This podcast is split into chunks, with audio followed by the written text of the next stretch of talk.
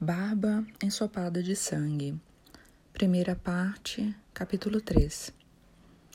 O cemitério da vila fica num terreno quadrado entre duas casas de veraneio e tem ao fundo uma chácara abandonada coberta de capim verde esmeralda e mais atrás o Morro da Silveira, rasgado pelo acesso de terra sinuoso que anuncia um futuro loteamento imobiliário.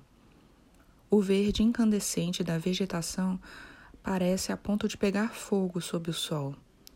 Os túmulos são blocos de cimento nus, ou cobertos de azulejos ou lajotas, quase desprovidos de adornos.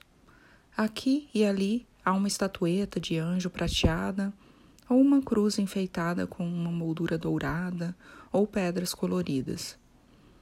Poucos túmulos têm fotos e a maioria das flores é de plástico. Tenta avançar pelo meio do cemitério, mas não consegue. Os túmulos são tão próximos uns dos outros que as poucas passagens disponíveis terminam em becos sem saída. A disposição labiríntica o obriga a saltar por cima dos túmulos e a se apoiar neles em busca de acessos. Mais de uma vez se vê obrigado a retroceder e procurar outro caminho, faltando espaço até mesmo para manobrar e dar meia volta. Experimenta usar os cantos do terreno, mas os túmulos encostam no muro. Parece ter se reacomodado ao longo dos anos para que mais cadáveres pudessem deitar até que cada vão útil tivesse sido aproveitado e restassem apenas buracos e sulcos, como os de um quebra-cabeça mal fabricado. Perde tempo tentando chegar aos fundos do cemitério, onde, espichando a cabeça, pode ver os túmulos mais despojados e antigos, entre eles algumas lápides pequenas e desgastadas, erguidas na cabeceira de montinhos de solo recobertos por trevos e outras ervas daninhas singelas, de onde duas ou três dessas lápides parecem não ter inscrição alguma. Tropeça num túmulo que não passa de um cercadinho de tijolos e cai por cima de outro maior espatifando um vaso de flores de plástico. Recolhe as flores e tenta rearranjá-las como pôde sobre a laje escura de imitação de mármore que cobre o jazigo. Olha ao redor à procura de um coveiro, mas não vê ninguém. Não há nada para ver ali. O sol está quase se pondo por trás dos morros do Ambrósio, e tudo na enseada repousa sob a luz rosada. Veste a sunga, cata os óculos de natação numa das mochilas e desce a escadinha até a pedra do baú, sentindo na sola pouco acostumada dos pés a aspereza do cimento e da rocha morna. Os barcos e bandos de gaivota boiam imóveis no brilho oleoso e os vapores do oceano desobstruem na hora suas vias respiratórias. Salta da pedra com cuidado para não cortar os pés nas cracas miúdas e seu corpo se anula no próprio reflexo, estraçalhando a superfície de filme fotográfico da água. Os pés desaparecem com um barulho de deglutição e ondulações concêntricas se propagam por alguns metros antes que ele ressurja bem mais adiante, quase ao lado de um bote ancorado, e comece a dar braçadas em direção ao fundo. Nada costeando a praia, contente com a liberdade da piscina fria, salgada e sem fim. Um pouco ressabiado por causa da escuridão crescente e da provável proximidade de um animal marinho qualquer. É quase noite quando sai da água. Está aliviado, ainda um pouco desatinado pelo esforço e rume também, acho, mas é assim.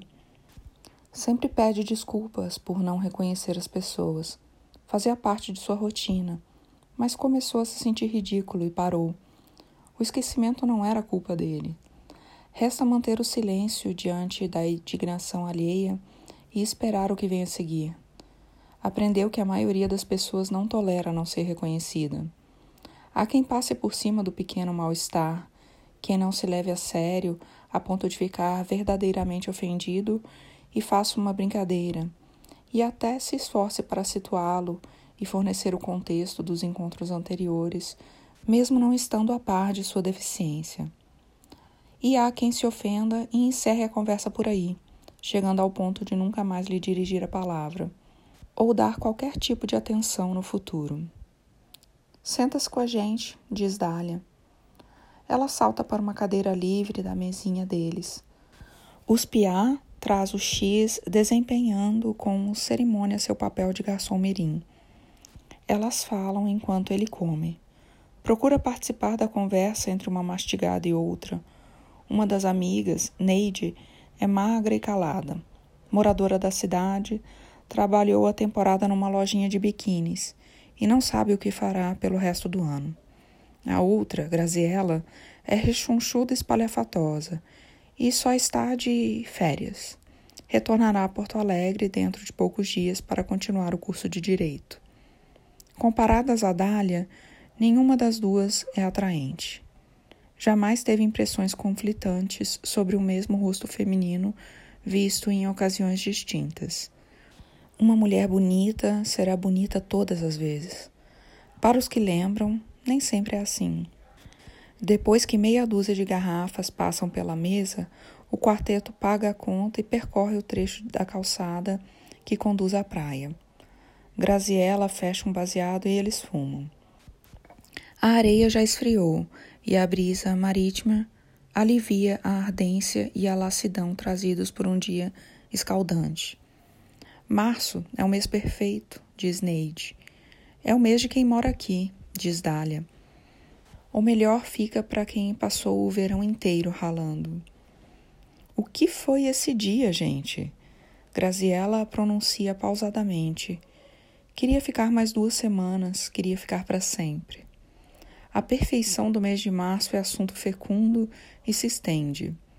A cachorra fica estatelada na areia fria, mas em dado momento se levanta e fica parada na frente dele, com a língua solta, ofegando. Acho que ela está com fome. Gurias, tem uma festinha no bar da cachoeira hoje. Vamos? Só se for agora. Dália pergunta se ele está de carro. Não gosta nem um pouco da ideia de tirar o carro do posto de gasolina, mas responde que sim. Antes, precisa passar em casa para deixar a cachorra. Já conseguiu uma casa? Onde fica? Ele apontou para o canto direito da praia, ali no pé do morro, na frente do poste, as janelas marrons. A gente te espera aqui, Graziella diz, acendendo um cigarro. Ele levanta e pega a cachorra pela coleira. Espera um instante e olha para a Dália. Ela dá um sorriso meio sonolento, olhinhos fechados pela maconha. Então tá, já volto. Dá uns passos e se vira. Não quer me fazer companhia? Dália se levanta na mesma hora.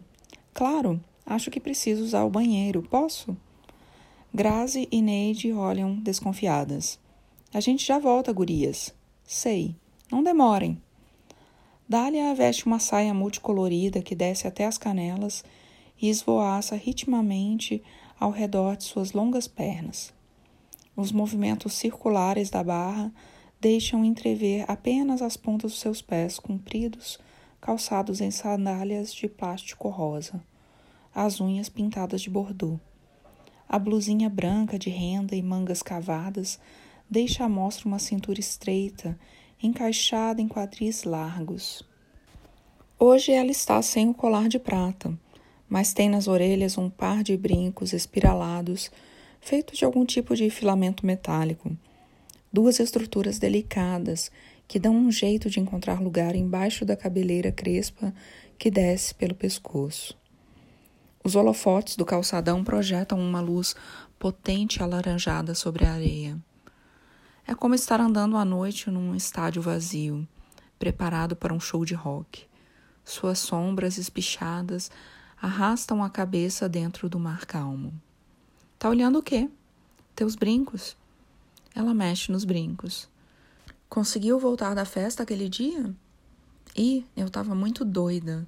Não lembro de quase nada. Mas ficou tudo bem. Um guri lá me deu carona. Aquele retardado de cabelo oxigenado? Nem me fala. Fiquei com um cara uma vez e ele acha que é só chegar dizendo merda que vai rolar de novo quando ele quiser.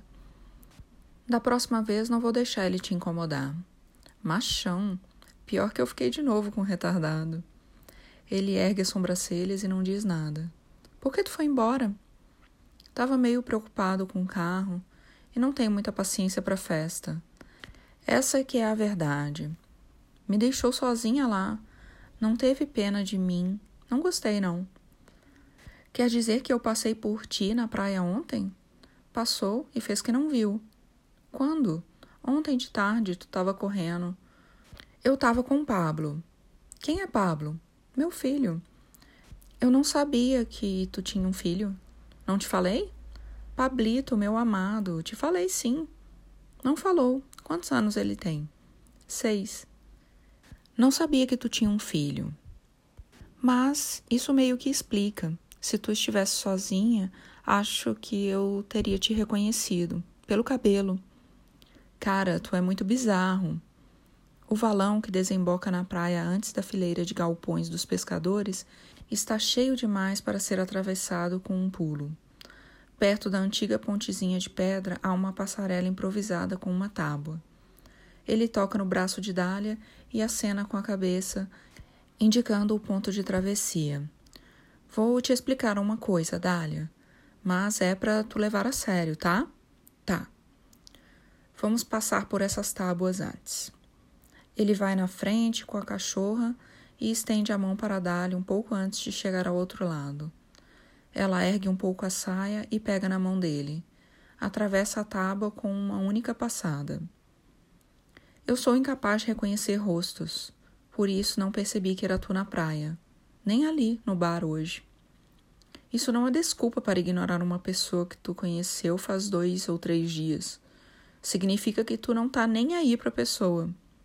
Escuta, eu não consigo reconhecer nenhum rosto. É uma doença neurológica. Ela para e fica olhando para ele. Olha bem para minha cara, diz, apontando para o próprio rosto. Tu não tá vendo? Tu não vê minha boca, nariz, olhos, é isso? Eu tô vendo, mas eu não vou gravar. Meu cérebro não guarda o conjunto. Tenho uma lesão cerebral bem na parte que reconhece rostos humanos. Se tu sair de vista, eu vou esquecer do teu rosto daqui a cinco minutos, ou dez, ou meia hora, com muita sorte. É inevitável. Nunca ouvi falar disso. É bem raro. Ela o encara por outro instante e começa a andar de novo. Não tá duvidando de mim? Tu disse que ia falar sério, então tô levando a sério. Mas se tu tá gozando com a minha cara, quanto antes eu descobrir, melhor. Daqui um instante vai ser tarde demais. É sério.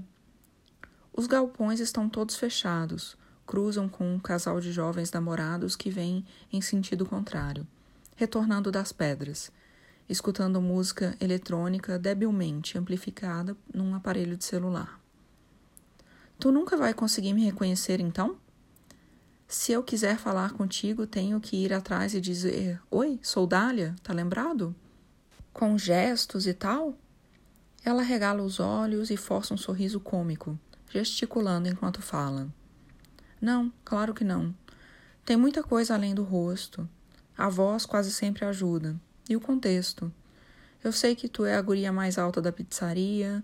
Se eu for te procurar ali no horário de trabalho, eu vou saber na hora quem é. Às vezes é uma peça de roupa que a pessoa usa quase sempre, eu memorizo, um jeito de andar eu tenho que estar sempre ligado no que pode identificar uma pessoa, fora o rosto dela. Eu escaneio os detalhes. No teu caso, eu gravei logo a altura e o cabelo. Quanto mais eu conheço a pessoa, mais fácil é reconhecer. Mas sempre é meio complicado. Ontem, na praia, por exemplo, teria sido impossível porque tu estava com teu filho eu não sabia que tu tinha um filho. Eu vou te apresentar ele assim que der. Por favor. Chegam à escadinha meio desmoronada que dá acesso à servidão do baú. Dá passagem para que ela suba na frente e vai logo atrás puxando Beta pela coleira. Um cheiro forte de esgoto ronda os degraus tortuosos. Dália se encolhe e dá uns passinhos sem sair do lugar. Eu preciso ir no banheiro. Assim que ele destranca a porta, ela se precipita para o banheiro. Ele serve ração e água para a cachorra e a deixa comendo na minúscula área de serviço. Pega uma lata de cerveja na geladeira e abre as persianas da sala. Dália não demora. A descarga soa, a porta abre em seguida e ela sai falando. Tá, mas vem cá, como é que te aconteceu isso? Anóxia perinatal. Ah, óbvio, só podia ser anóxia perinatal ou sei lá. No parto, nasci sufocado e causou uma lesão cerebral. É desde bebê. Nossa, que horror! Não é um horror, é meio chato só, às vezes. Em geral, as pessoas se recusam a aceitar que isso existe. Quase ninguém é legal como tu. Oi, sabe quem eu sou? Ela diz em tom de deboche, fazendo cara de sonsa se aproximando e tomando a latinha da mão dele. Não vai dizer que se esqueceu de mim. Exatamente. Ela se apoia no peitoril da janela ao lado dele. Não quer botar um som aí? Queimei meu som. Tomada 220. Mané. Bom, a gente tem que ir pegar as gurias para ver qual é dessa festinha. Teu carro tá lá no posto? Tá. Deixou para lavar? Deixei para vender. E quem é que vai me dar carona agora? Ele não responde. Na real, eu tô com preguiça de ir nessa festa. E o pai do teu filho? Onde anda? Um rapaz de boné e sem camisa vem pela servidão, trazendo pela coleira um pitbull resfolegante, branco e amarelo, com a bocarra aberta num sorriso de crocodilo. Eles descem pela escadinha de cimento até as pedras. Voltou para Criciúma. Ele é de lá. Se mudou comigo para cá uns anos atrás, mas depois a gente brigou e ele caiu fora. Vocês se dão bem? Até que sim. O Pablo adora ele. Duas vezes por mês ele passa uns dias com o John. A gente se trata bem. O que importa é o Pablo. O nome dele é John. É. Ele é americano? Não, de Criciúma. O rapaz tira o pitbull da coleira e atira ao mar uma garrafa de plástico cheia de água até a metade. O cão estuda por um momento a beirada da pedra e se joga em busca do brinquedo. O rapaz acende um cigarro e fica observando o nado do cão. Ele te paga pensão ou algo assim? Ela engole a cerveja às pressas e dá uma risada explosiva, curta, antes de responder com desdém. Aquilo lá só fuma maconha. Mas não, Preciso ser justa com ele. Ele me dá um dinheiro quando pode. Mas ele não tem nada, guri vagabundo. Tu mora sozinha com Pablo? Não, moro com a minha mãe. Ela me ajuda. Veio para cá depois que me separei e mora comigo. Me diz uma coisa: tu reconhece o teu próprio rosto no espelho? Não sei se eu quero falar mais sobre isso. O pitbull sai da água com a garrafa na boca.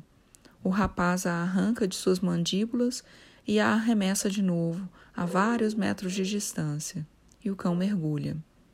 Não, eu não reconheço o meu rosto no espelho. Não adianta nem ficar olhando foto. Quando acordo de manhã, já me esqueci. Deve ser muito louco. Fazer barba, cortar cabelo, não muda nada? Não, mas minha mãe sempre disse que fico melhor sem barba. Acredito nela.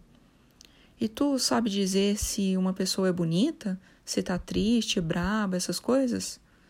Sim, dá para ver se eu tô olhando para a pessoa. Vejo as emoções normalmente e sei quando a pessoa é feia ou bonita, jovem ou velha, normal. Mas o rosto mesmo que me esqueço. Eu lembrava que tu era linda. E aí é bom ver de novo. Ela dá uma ombrada nele. Lembrava nada Tá me elogiando só para agradar. Fica um tempo olhando a sessão de exercícios do pitbull, que parece interminável. Ele vira a cabeça e vê que Beta se acomodou na toalha de estimação na outra extremidade da sala, ao lado da porta de entrada. Às vezes eu sinto que essa cachorra tá me espionando. Que? Nada, besteira. Se eu passasse a noite aqui, tu não reconheceria o meu rosto de manhã? Sinceramente, não. Tu é a única pessoa do mundo com uma boa desculpa para isso. Ela deixa a lata vazia no peitoril e se vira para ele. Mas será que não ia reconhecer mesmo? Nunca aconteceu. Nem se fosse uma noite muito, muito boa? Não vou te dar falsas esperanças, Dália. O que seria da gente sem falsas esperanças? Desperta sem abrir os olhos. Há o calor, o cheiro e a memória nítida de todas aquelas coisas que prescindem não apenas de um rosto, mas da própria visão. O peso é uma de suas sensações favoritas. Ele a identifica no ato. Se ela deitasse sobre ele amanhã cedo ou daqui a um ano, tanto faz.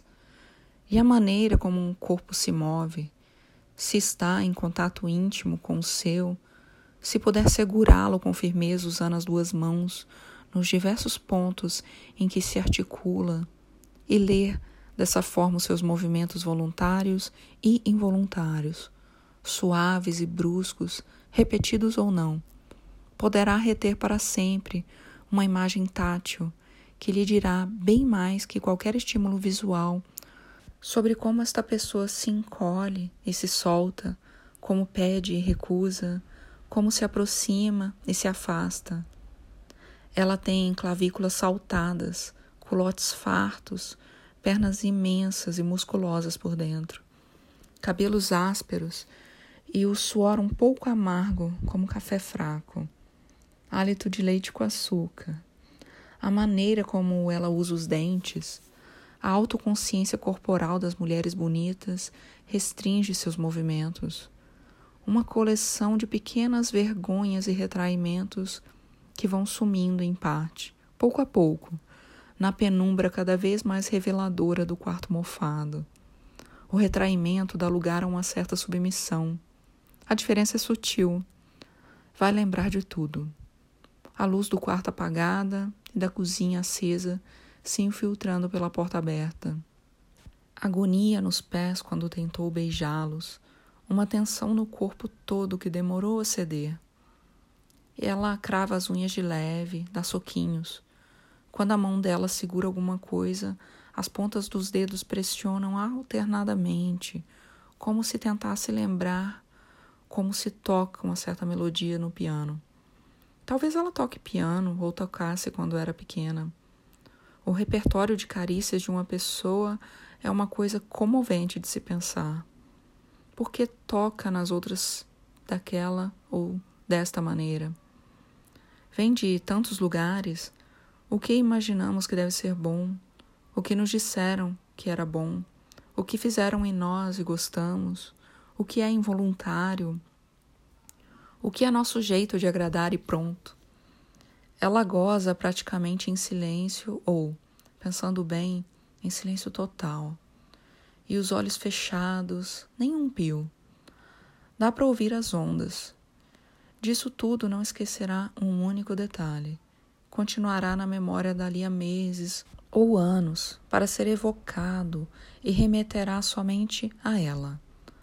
Cataloga com espanto renovado as inúmeras maneiras como o mundo é capaz de se descortinar aos seus sentidos.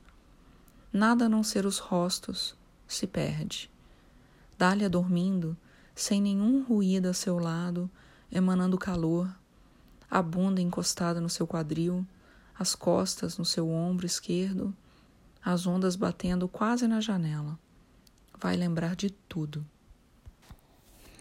A academia Swell fica no início do acesso da Silveira um pouco antes do aclive sinuoso que corta o morro ao meio e dá acesso à praia que fica do outro lado. Assim que cruza o portão, se depara com uma pequena construção quadrada de tábuas grossas de madeira, abrigando uma lanchonete com mesinhas redondas, também de madeira. Espia pela porta e vê a atendente atrás do balcão. Uma guria de traços indígenas e cabelos pretos escorridos. Ela explica o caminho da recepção em espanhol. Percorre o acesso pavimentado de cimento ao longo de um prédio comprido e alto, com paredes de tijolo sem reboco e telhado de amianto que, a julgar pelas dimensões e pelas janelinhas embaçadas, deve abrigar a recém-inaugurada piscina aquecida. Abre a porta envidraçada do pavilhão situado no fundo do terreno e entra na salinha da recepção. À esquerda fica uma grande sala de musculação. Meia dúzia de frequentadores flexionam membros em aparelhos de academia antiquados. Vê vasos de planta por toda parte e algumas reproduções coloridas do que acredita ser divindades hinduístas nas paredes encardidas. Criaturas de feições femininas ou paquidérmicas, com uma serenidade meio arrogante, estampada no rosto, felizes e eróticas, algumas com a pele azul e múltiplos traços roliços com a mão de dedos finos segurando tridentes e outros objetos rituais. A claridade vespertina dá um reflexo dourado às paredes e aos aparelhos metálicos, e o clima ameno do dia de março dispensa o uso do ar-condicionado. É um ambiente atípico para uma academia de ginástica e lembra mais um templo religioso em que o exercício físico é praticado como um ritual de iluminação. Caixas de som ocultas tocam um reggae baixinho que soa fora de lugar. A loira sentada atrás da mesinha dá boa tarde. Boa tarde. Me disseram que vocês abriram uma piscina aqui. Recebe um folheto xerocado com os horários e preços da academia de ginástica e da piscina. Sabe se estão precisando de um professor de natação? E tu vai ter que falar com o Panela. O Panela? O dono. Troca um sorriso. Cadê o Panela? Deve chegar em meia hora.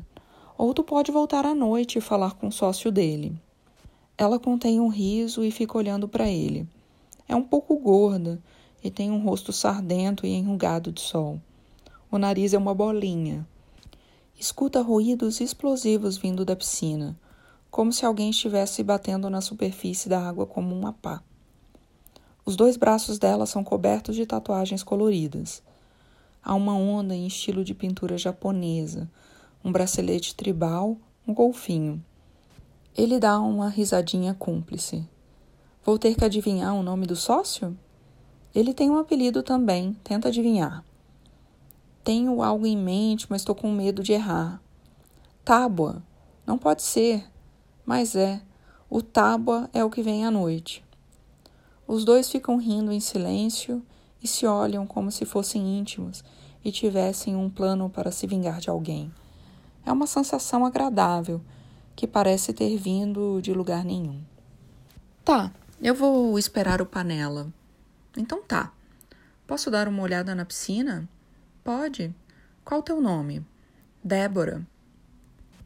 O ginásio da piscina parece bem menor por dentro que por fora, e está tomado por vapor branco e um cheiro forte de cloro e cerâmica. Inspira o ar morno, úmido e um pouco cáustico. É como entrar em casa. No ambiente das piscinas cobertas, ele sempre lembra das sessões domésticas de nebulização que fez para tratar da bronquite por um período breve na infância. A máscara de plástico verde, a maquininha ruidosa como um pequeno motor de piscina. O olhar provocador de sua mãe supervisionando as sessões. A piscina semiolímpica é a mais estreita que já viu, com apenas três raias demarcadas por linhas de azulejo azul marinho e ainda desprovidas de balizas. Há um nadador em cada canto. Os dois respiram com dificuldade na ondulação violenta. O nadador da esquerda é mais velho e mais gordo e está com um visor amarelo de snorkel preso à cabeça e nadadeiras também amarelas nos pés. É o responsável pelas pancadas explosivas que havia escutado na recepção. O homem estica completamente o braço direito para fora da água, bem devagar, como se quisesse projetar a mão a maior distância possível do corpo. Estaciona o braço um segundo nessa posição e depois o faz descer com uma velocidade supersônica, como o braço de uma catapulta, golpeando a superfície como um estouro ensurdecedor e fazendo espirrar água num raio de metros. O braço esquerdo não chega nem a sair da água e realiza um movimento atrofiado que não gera nenhuma propulsão. Não fossem as nadadeiras nos pés, o homem mal sairia do lugar. As piscinas do mundo estão cheias desses casos cômicos e extremos que raramente podem ser remediados. O nadador da direita é mais jovem e nada bem. Está num ritmo firme, respiração 4 por 1, mas as pernas estão tesourando e a braçada direita está um pouco aberta demais. Ele dá uma virada ágil e fluida. Sobe rápido à tona, atravessa de novo a piscina e para na borda, ofegante, consultando o relógio de pulso para constar o intervalo antes do próximo tiro. 20 segundos. É uma série de tiros de 100 metros e ele fecha cada tiro com 1 minuto e 30. Alguns para 1 e 28, 1 e 27. Enquanto vê o homem nadar, não consegue evitar contar os segundos na cabeça. Mania de nadador. Ao longo dos anos, seu relógio interno se tornou preciso, quase infalível. Um barbeiro do Ambrósio, chamado Zé, telefona interessado em comprar o Fiesta num início de tarde de sexta-feira. Os dois se encontram no posto de gasolina. Zé vê o carro por dentro, inspeciona o motor e diz que tem dinheiro para pagar à vista. Vão dali direto para a laguna, no próprio carro, para providenciar a transferência do veículo e o depósito. A operação toda demora menos de duas horas e logo estão de volta a Garopaba. Estacionam em frente à barbearia, entrega a chave e os documentos ao novo dono do carro e pede uma coca no barzinho anexo à barbearia. O barbeiro se oferece para fazer a barba dele. Obrigado, mas estou deixando crescer. Quer aparar? Como é isso? Aparar, aparar a barba, ajeitar. Mas ajeitar como? Deixar mais curta? Nunca aparaste a barba? Nunca deixei crescer. Um bêbado de cabeça raspada que está bebendo cerveja sozinho, em pé no balcão, diz algo incompreensível e encara o vazio. Seus olhos úmidos brilham no rosto vermelho e inchado. Tá deixando há quanto tempo? Três meses? Dois e pouco. Tem que dar uma parada para crescer direito. Melhor não. É cortesia. Mas como é? É só baixar um pouco a tesoura, fazer o contorno aqui no pescoço e aqui no rosto. Zé passa o dedo nas linhas onde pretende fazer o contorno. É um homem de quase 60 anos, baixo, cabelos cinzentos e pele arruinada pelo sol. Parece estar rindo em segredo e ele se dá conta de que teve a mesma impressão ao conversar com os outros nativos. Pode fazer o contorno, então, mas não baixe o comprimento. A operação é demorada. O barbeiro trabalha em câmera lenta. A cadeira reclinável ocupa o centro da salinha despojada, com uma janela aberta para a luminosidade ofuscante da rua. Há um banquinho de tábuas de madeira sob a janela, um pequeno gaveteiro e um espelho quadrado de moldura plástica laranja pendurado na parede. Não há sinal de instrumentos de trabalho à vista. Zé volta do banheirinho anexo com uma bacia de água quente e uma navalha. Aplica uma toalha quente em seu rosto e só a retira quando começa a esfriar. Não há nenhuma pressa. Pela janela, vê o homem que bebia cerveja no balcão, sair cambaleando do bar e atravessando a rua. O bêbado entra na cabine de um caminhão com caçamba branca estacionado do outro lado da rua. Dá partida no motor e sai dirigindo. Zé aplica espuma em seu pescoço e nas maçãs do rosto com um pincel de barbeiro. As navalhadas preciosistas são separadas por intervalos demorados. Tás morando em Garopaba? Sim, me mudei faz pouco. Surfa? Não, só nado. E veio fazer o que aqui? Vim morar. Não vim surfar nem fugir de nada. Não é isso que dizem todo mundo que vem fazer aqui? Se alguém disse, não fui eu. Eu não sei de nada. Segunda que vem eu começo a dar aula de natação ali na academia. Mas tu nada no mar? Sim. Cuidado que está entrando a época de pesca da tainha. Os pescadores vão te tirar da água. Já me avisaram. Depois de terminar com a navalha, Zé passa uma toalha seca em seu rosto e embebe as mãos numa colônia cor-de-rosa que espalha um vapor alcoólico. Sabe como a gente reconhece um gaúcho aqui? Zé aponta com a cabeça para os pés de seu cliente, que estão erguidos no apoio da cadeira reclinável. Se tremer o pezinho ali, é gaúcho. Vamos ver então. A colônia arde forte no pescoço, mas ele não treme os pés. Tu não é gaúcho de verdade. Zé retorna a cadeira à posição normal e entra no banheirinho. Ele se levanta, olha o rosto no espelho Vê os contornos caprichados e a pele um pouco avermelhada pela lâmina. É difícil notar a diferença. Não lembra bem como estava antes. Fica para uma cerveja? Zé convida ao sair do banheiro. Tenho que ir. Quanto é? Falei que era de graça, rapaz. Ah, é mesmo. Muito bom, obrigado. Cuida bem do meu carrinho. Se der algum problema nos primeiros dias, me avisa. Bom final de semana para o senhor. Quer uma carona? Obrigado, vou a pé, é logo ali na praia.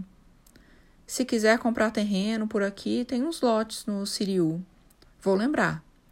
Aperta a mão do barbeiro e sai na rua. O sol está quase passando para trás dos morros e sopra uma brisa fria na direção do oceano. Anda um pouco, dá meia volta e entra de novo na barbearia. Seu Zé, o senhor é daqui mesmo de Garopaba? Sou daqui. Sempre morou aqui? Quase sempre. Morei uns anos em São Paulo. No fim dos anos 70, meu avô morou um tempo aqui. Chamavam ele de Gaudério. Ouviu falar? Gaudério, Gaudério. Zé fica em silêncio por um tempo e depois se vira e entra no bar dizendo que vai chamar a esposa. A mulher está usando uma coleira ortopédica no pescoço e quer saber quem é e por que está atrás de informações do avô. Responde que está apenas investigando uma história da família e é só curiosidade. Ela pergunta se ele anda fazendo perguntas a respeito do avô por aí, e quando ele diz que sim, que perguntou a algumas pessoas, ela quer saber para quem. A mulher não sorri, mas também não transmite agressividade. Dá a impressão de estudá-lo e chega a girar um pouco a cabeça para o lado apesar da coleira.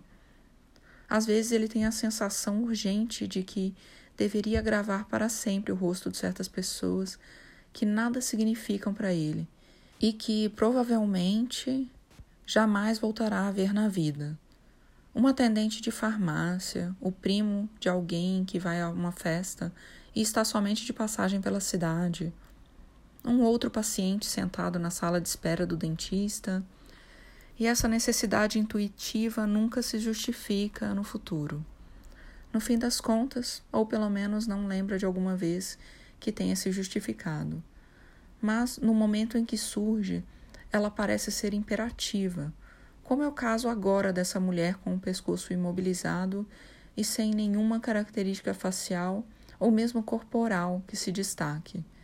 É uma mulher talhada para não ser lembrada ou nem sequer imaginada decide mentir. Não lembra para quem perguntou. Apenas um ou dois desconhecidos na Vila dos Pescadores. Ela não diz mais nada e some de novo pela porta dos fundos do boteco, por cuja fresta é possível divisar uma sala de estar com um sofá puído e paredes azuis. Zé se apoia com os dois braços no balcão. A atmosfera do boteco, de repente, está escura. Virou noite. O barbeiro fala baixinho. Não dá bola para ela. Eu lembro do Gaudério. Conheceu ele? Não, só lembro dele. Um homem que morou numa chácara perto da matriz, ali onde ergueram as casas do loteamento. Eu não tinha nem vinte anos quando ele passou por aqui. Uma vez ele deu dinheiro para o meu irmão consertar uma bicicleta, uma barra forte marrom que ele usava. Qual o nome do teu irmão? Dilmar. Teria como eu falar com ele? Não, ele morreu. É verdade que o vô foi assassinado aqui? Não sei. Não sai por aí perguntando essas coisas. Por quê? Porque não se fala desse tipo de coisa. Não interessa se é ou não é. O que as pessoas não sabem depois que passa o tempo é porque não querem saber mesmo. Entendeu o que eu estou dizendo? Encara Zé por um momento, depois faz que sim com a cabeça. Tu é um menino bom. Não mexe com isso. Volta aqui para tirar essa barba quando cansar. Pode deixar. Fica com Deus. Valeu, tu também. Agora entendi por que achei que te conhecia. Como assim? Tu lembra muito Galdério. Pois é, eu sei. Alguém vai perceber por aí. Já devem ter percebido. Ninguém lembra dele. É como se não tivesse existido. Tem gente que lembra, se quiser. Para lembrar, tem que querer. E por que o povo aqui não ia querer lembrar dele? Não importa. Só guarda bem o que eu te disse antes. Agradeço a consideração, mas acho que vou atrás disso até o fim. Esse lugar é abençoado. Essa beleza toda em volta. Hein, gaúcho? Dá para viver muito feliz aqui. Sim, ele deu aula aqui até um mês e meio atrás. Entrou em 2004. Foi nosso professor por quase três anos. Não, ele é um cara sério. Isso tu pode ter certeza. Meio fechadão, mas é um cara sério. Ele quer dar aulas aí para vocês? Mas o que ele foi fazer em Garopaba? Ele me disse que ia sair de Porto Alegre, mas não disse para onde. Avisou um mês antes. O pai dele se matou no começo do ano. Foda. Mas vem cá, como é que é que tá a piscina nova aí? Do caralho, hein? Comprou as raias? O Milton tem um cara em Florianópolis que fornece. Uma vez ele me ligou aqui. Disseram que o preço é bom. Te mando o contato por e-mail depois. É, tem que dar uma divulgada aí, senão o pessoal não se coça. Faz um horário livre de manhã para quem treina mais longo, quem sabe. Bola alguma coisa para atrair os atletas. Sim, para dar grana tem que ser aulinha com horário fixo. Já te pediram para esquentar a água? 27 graus? tá louco, panela. Vão pedir para esquentar todo dia. Tu vai ter que subir a temperatura. Não adianta. Vai ter que subir. É o velhinho que não entra, depois é a mãe que não quer, que a criança passe frio, depois é todo mundo querendo aguinha quente. A galera quer água morninha. Eu deixo em 30, mas minto que é 28. Olha, como eu te disse, ele é sério. O cara sabe muito. Foi ele que treinou o Pécio em 2007, quando ele ganhou quase tudo. E é um bom atleta também. Fez o Mundial do Havaí, classificou bem, mas não fez tempo bom lá. Teve algum piripaque no meio da prova. Sabe o tipo de cara que não tem muito espírito competitivo? Faz tempo melhor no treino que na prova. Mas nada muito. Tem o nado mais bonito que eu já vi. É, é meio fechadão. Eu tive problema uma vez com ele, mas acabei mantendo a escola porque os alunos pediram. A gente estava mudando a proposta das aulas para fazer aquela coisa mais lúdica. Foi quando a gente começou a implementar os treinos com jogos, músicas, coisa e tal. É a tendência. E teve todo um processo de reformatar os professores também para as aulas ficarem mais animadas. Hoje eles são todos mais amigos da galera. A gente estimulou isso. Pagamos um curso para todos. Era pedagogia lúdica esportiva, que é a linha da nossa escola aqui. Isso é importante para manter o pessoal matriculado. Aumentou muito o nosso movimento. Música bombando, rankings, tudo vira um jogo bacana. Mas na época eu tive um problema com ele por causa disso, porque ele se recusou a fazer o curso. Disse na minha cara que achava babaquice, etc. E ficou chato porque eu não podia abrir uma exceção só para ele. Terminou que eu peitei ele e ele me disse que era professor de natação e não palhaço. E aí foi aquele puta estresse e eu o demiti. Cheguei a mandar embora, mas não deu uma semana e começou a aparecer aluno na administração perguntando por ele, pedindo para ele voltar. Dei uma desculpa qualquer pro pessoal, porque até aí foda-se, né? Mas no mês seguinte a gente descobriu que tinham saído quatro ou cinco alunos por causa dele. Queriam ter aula com ele e ninguém mais. E aí vazou a história toda e muitos alunos tomaram o lado dele. A gente descobriu que ele era tri querido da rapaziada, para quem ele dava aula e tal. Mas ninguém aqui da administração fazia ideia, porque tu viu o cara dando treino e era sempre meio cara de cu, corrigindo todo mundo o tempo todo. Ele é meio severo. Sim, isso que era engraçado. Olhando de longe, parecia que ele nunca conversava com ninguém e só estava ali cumprindo a função dele. Eu achei que todo mundo detestava o cara. Aí veio um aluno nosso aqui, o Tatanka. Ah, conhece o Tatanka? Pois é, ele surfa, tá sempre aí, é verdade. Mas enfim, o Tatanka me contou que graças a ele descobriu que nadava todo errado e estava anos aqui e nenhum treinador tinha corrigido ele como devia.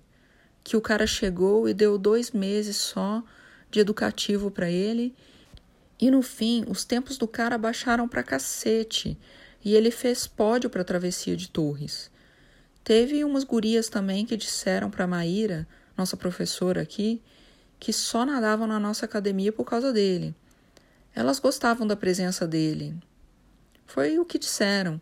Gostavam da presença dele. Sei lá que porra isso quer dizer. Ah, ele se separou de uma mina uns dois anos atrás. Acho que o cara é meio come quieto. Certo, bem essa. Bom, o resultado é que fui atrás dele e chamei de volta. E ele voltou na boa. Ficou mais dois anos aqui, até mês retrasado. A gente tira uma onda da cara dele porque ele não lembra da cara das pessoas. Ele te falou isso? Ah, pergunta para ele, é sério. Ele tem um problema de memória raríssimo. Acho que o jeito dele tem um pouco a ver com isso. Tem que ver se ele é o perfil que tu quer. O pessoal aqui gostava muito dele. Eu é que não me dava muito. O cara é fechadão. Não me dou com gente assim. Mas o lance é esse, panela. Ele é bom. Tá sempre atualizado. Puta professor, na real. Vai na fé. E não esquece: água quente e música bombando.